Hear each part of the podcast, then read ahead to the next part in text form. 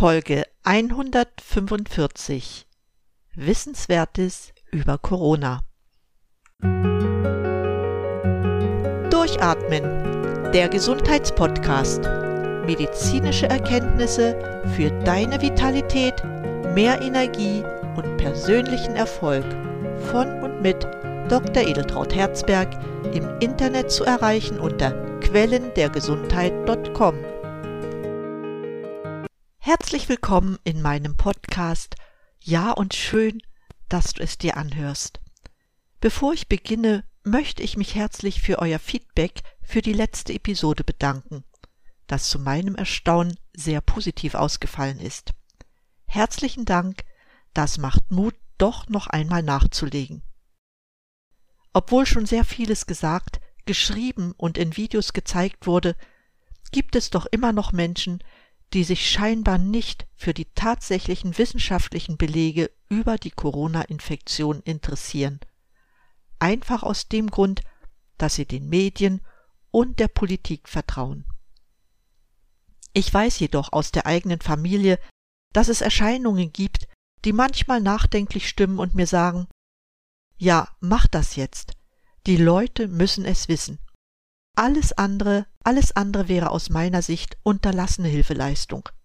Immer mehr Menschen spüren, dass die Impfung, die eigentlich keine ist, nicht wirkt. Selbst nach dem Boostern kann man sich infizieren. Ich sehe es bei uns im Einkaufszentrum, wie die Menschen nach den Tests anstehen. Solche langen Menschenschlangen habe ich nur zu Beginn der Pandemie gesehen, als es noch keine Impfung gab oder später in den Impfzentralen. Wenn zwei Impfungen und Booster nicht ausreichen, was geht dann in unserem Körper vor? Darauf möchte ich gern eingehen. Doch bevor ich diese Frage beantworte, möchte ich auf eine wichtige Erkenntnis eingehen, die zeigt, dass selbst die Behandlung von Patienten, die an Covid erkrankt sind, neu diskutiert bzw. ausgerichtet werden muss.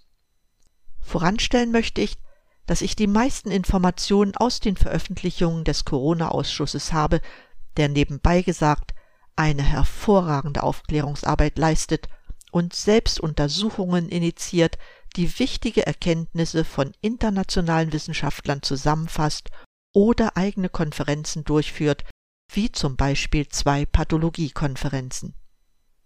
Zur Covid-Therapie hat der südafrikanische Arzt Dr. Shankara Shetty in der 87. Sitzung des Corona-Ausschusses berichtet, dass er bei Corona-Patienten ganz ohne Beatmung oder Klinikeinweisungen ausgekommen ist und kein Patient infolge einer Corona-Infektion verstarb.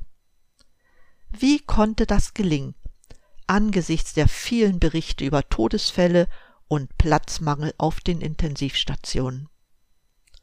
Nun, Dr. Shetty hat einfach das gemacht, was er als Mediziner gelernt und jahrzehntelang angewendet hat. Seiner Ansicht nach reichen Wachsamkeit, Wissen und eigentlich bekannte Medikationen aus, um mit Covid infizierte Patienten zu behandeln. Wieso kommt er zu dieser Schlussfolgerung? Einfach, weil bei den meisten Menschen eine SARS-CoV-2-Infektion wie eine milde Grippe verläuft, die in der Regel nach vier bis fünf Tagen abklingt. Gelegentlich geht die Erkrankung mit Riech- und Geschmacksstörungen einher. Bei nur sehr wenigen Patienten tritt ein zweiphasiger Verlauf auf.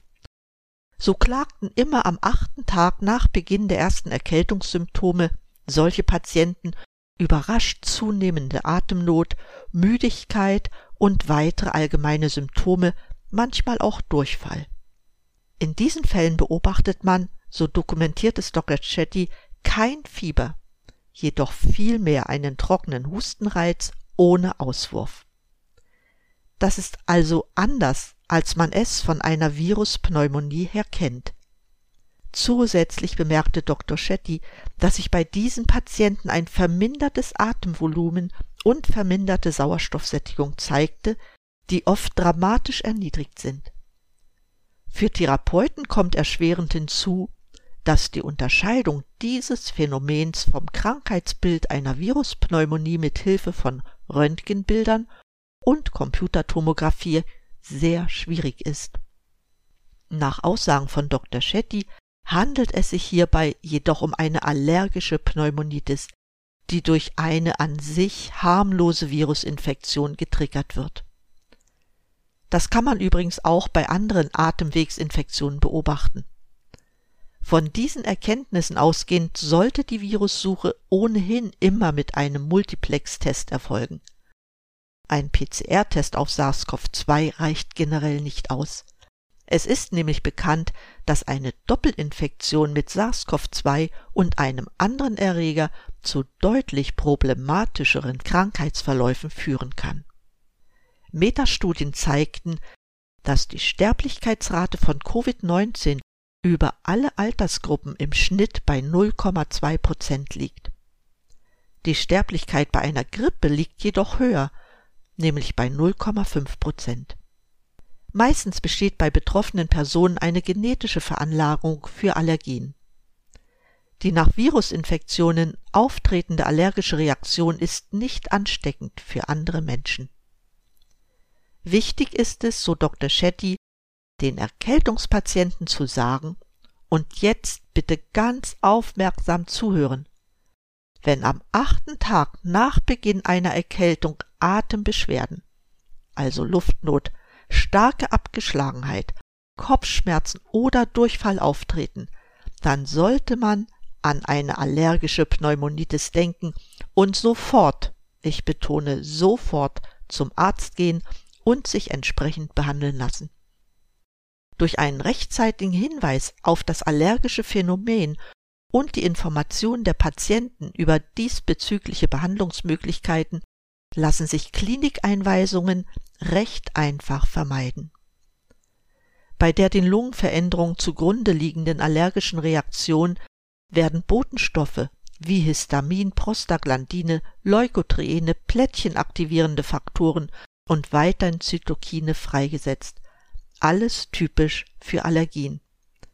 Die Wirkung dieser Triggerbodenstoffe muss durch eine entgegenwirkende Medikation möglichst unverzüglich gebremst werden. Die Therapie erfolgte deshalb mit Prednisolon, einem Antihistaminikum und Aspirin. Aspirin zur Verhinderung von Thrombosen. Nach drei Tagen sei regelmäßig eine Normalisierung der Sauerstoffsättigung eingetreten. Das betont Dr. Shetty. Vor diesem Hintergrund bestellt er seine Erkältungspatienten auch ohne PCR-Test eine Woche nach ersten Symptomen nochmals ein und informiert sie entsprechend, damit sie gegebenenfalls unverzüglich wegen einer beginnenden Allergiesymptomatik behandelt werden können. Der IgE-Wert dient dabei als wichtiger Prognosehinweis. Einige der sogenannten Long-Covid-Verläufe ließen sich angesichts des Zwei-Phasen-Phänomens bei SARS-CoV-2 ebenfalls plausibler verstehen und entsprechend verhindern. In Deutschland scheint man diese Ursache bisher nicht in Betracht zu ziehen. Anders zum Beispiel in Guatemala. Dort bekommen die Patienten, die zunächst mit einer Erkältung vorstellig werden, gleich ein Medikament für die möglicherweise später noch auftretende allergische Reaktion mit. Auf diese Art können schwere Verläufe und Krankenhausaufenthalte vermieden werden. Es wäre gut, wenn auch in Deutschland diesbezüglich ein Umdenken stattfindet. Wenn die Patienten mit der Atemnot ins Krankenhaus kommen, ist es möglicherweise schon zu spät.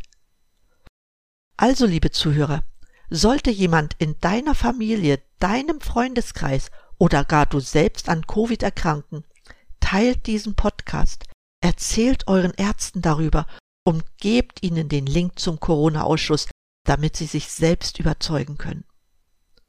Im Übrigen möchte ich erwähnen, dass Dr. Shetty allein über 7000 Patienten mit seinem Therapieregime behandelt hat und wie gesagt, war kein einziger Todesfall zu beobachten. Ich möchte noch auf eine weitere wichtige Tatsache aufmerksam machen, die du unbedingt wissen solltest. Du selbst merkst ja, Wenn du zweimal geimpft bist, reicht es nicht mehr aus, um Geschäfte oder Restaurants aufsuchen zu dürfen. Du brauchst einen zusätzlichen Test.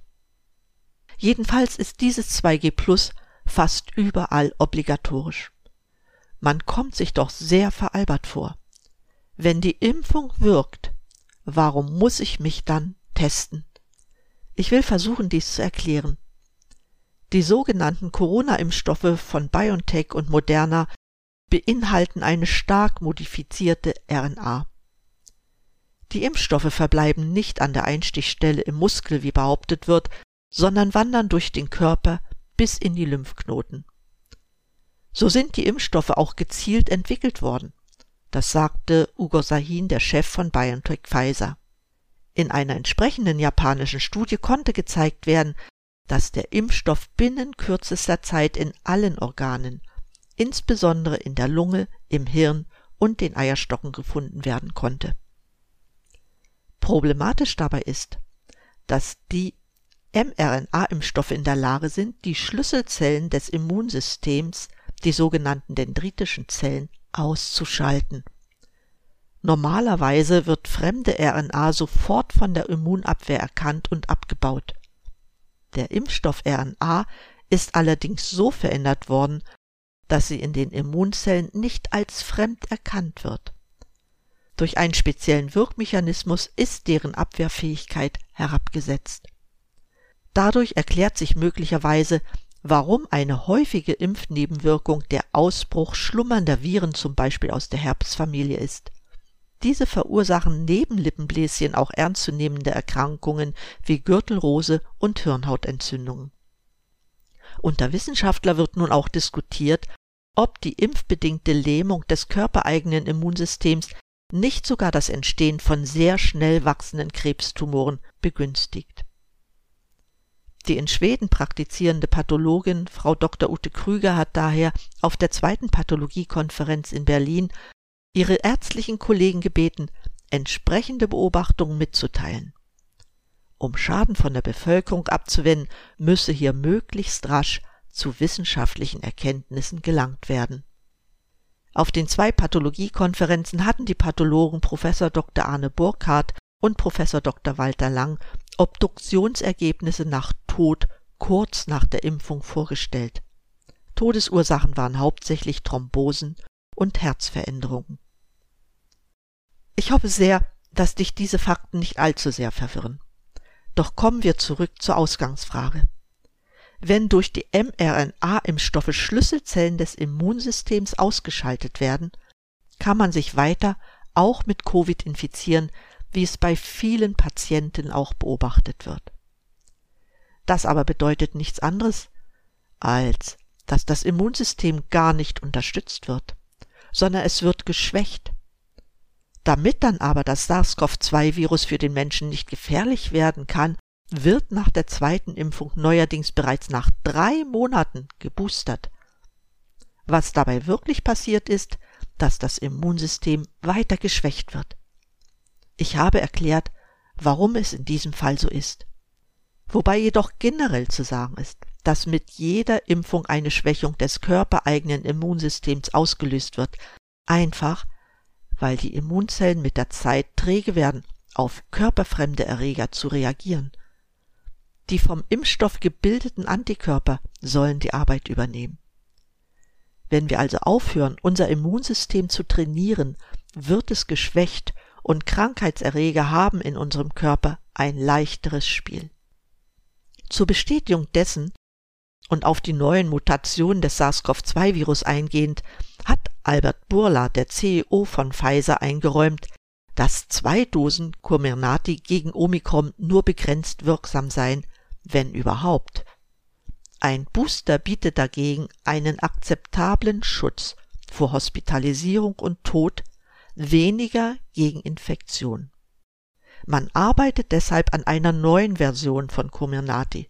Burla nennt diese Version 1.1, die speziell vor Omikron schütze. Die neue Variante von Comirnaty soll im März verfügbar sein. Wie das allerdings mit den Zulassungsbedingungen innerhalb der EU korreliert, ist auch fraglich. Es ist nicht üblich, in experimentellen Phasen Impfstoffe einer großen Anzahl von Menschen zu geben. Das geschieht jedoch schon so lange, wie die bedingte Zulassung von Comirnaty erteilt wurde. Es zeigt sich, dass die eingesetzten Chargen unterschiedlich wirken, was auch bedeutet, dass hier noch sehr viel ausprobiert wird. Die Frage hierbei ist, willst du wirklich in diesem Experimentierstadium weiter geimpft werden? Bevor ich mich jetzt wieder in Einzelheiten verliere und dir vielleicht darlege, was du auch weißt, möchte ich die Sendung für heute beenden. Ich rate dir, dich ausführlich über die neuen Impfstoffe zu informieren. Bis jetzt haben sie für mich ihre Wirksamkeit nicht bewiesen, sondern führen zu vielen Nebenwirkungen und auch Todesfällen, mehr als wir es durch das SARS-CoV-2-Virus an sich hätten. Ich wünsche dir von Herzen, bleib gesund, schalte nicht nur diesen Podcast ein, sondern denke nach und atme richtig durch. Deine Edeltraut Herzberg.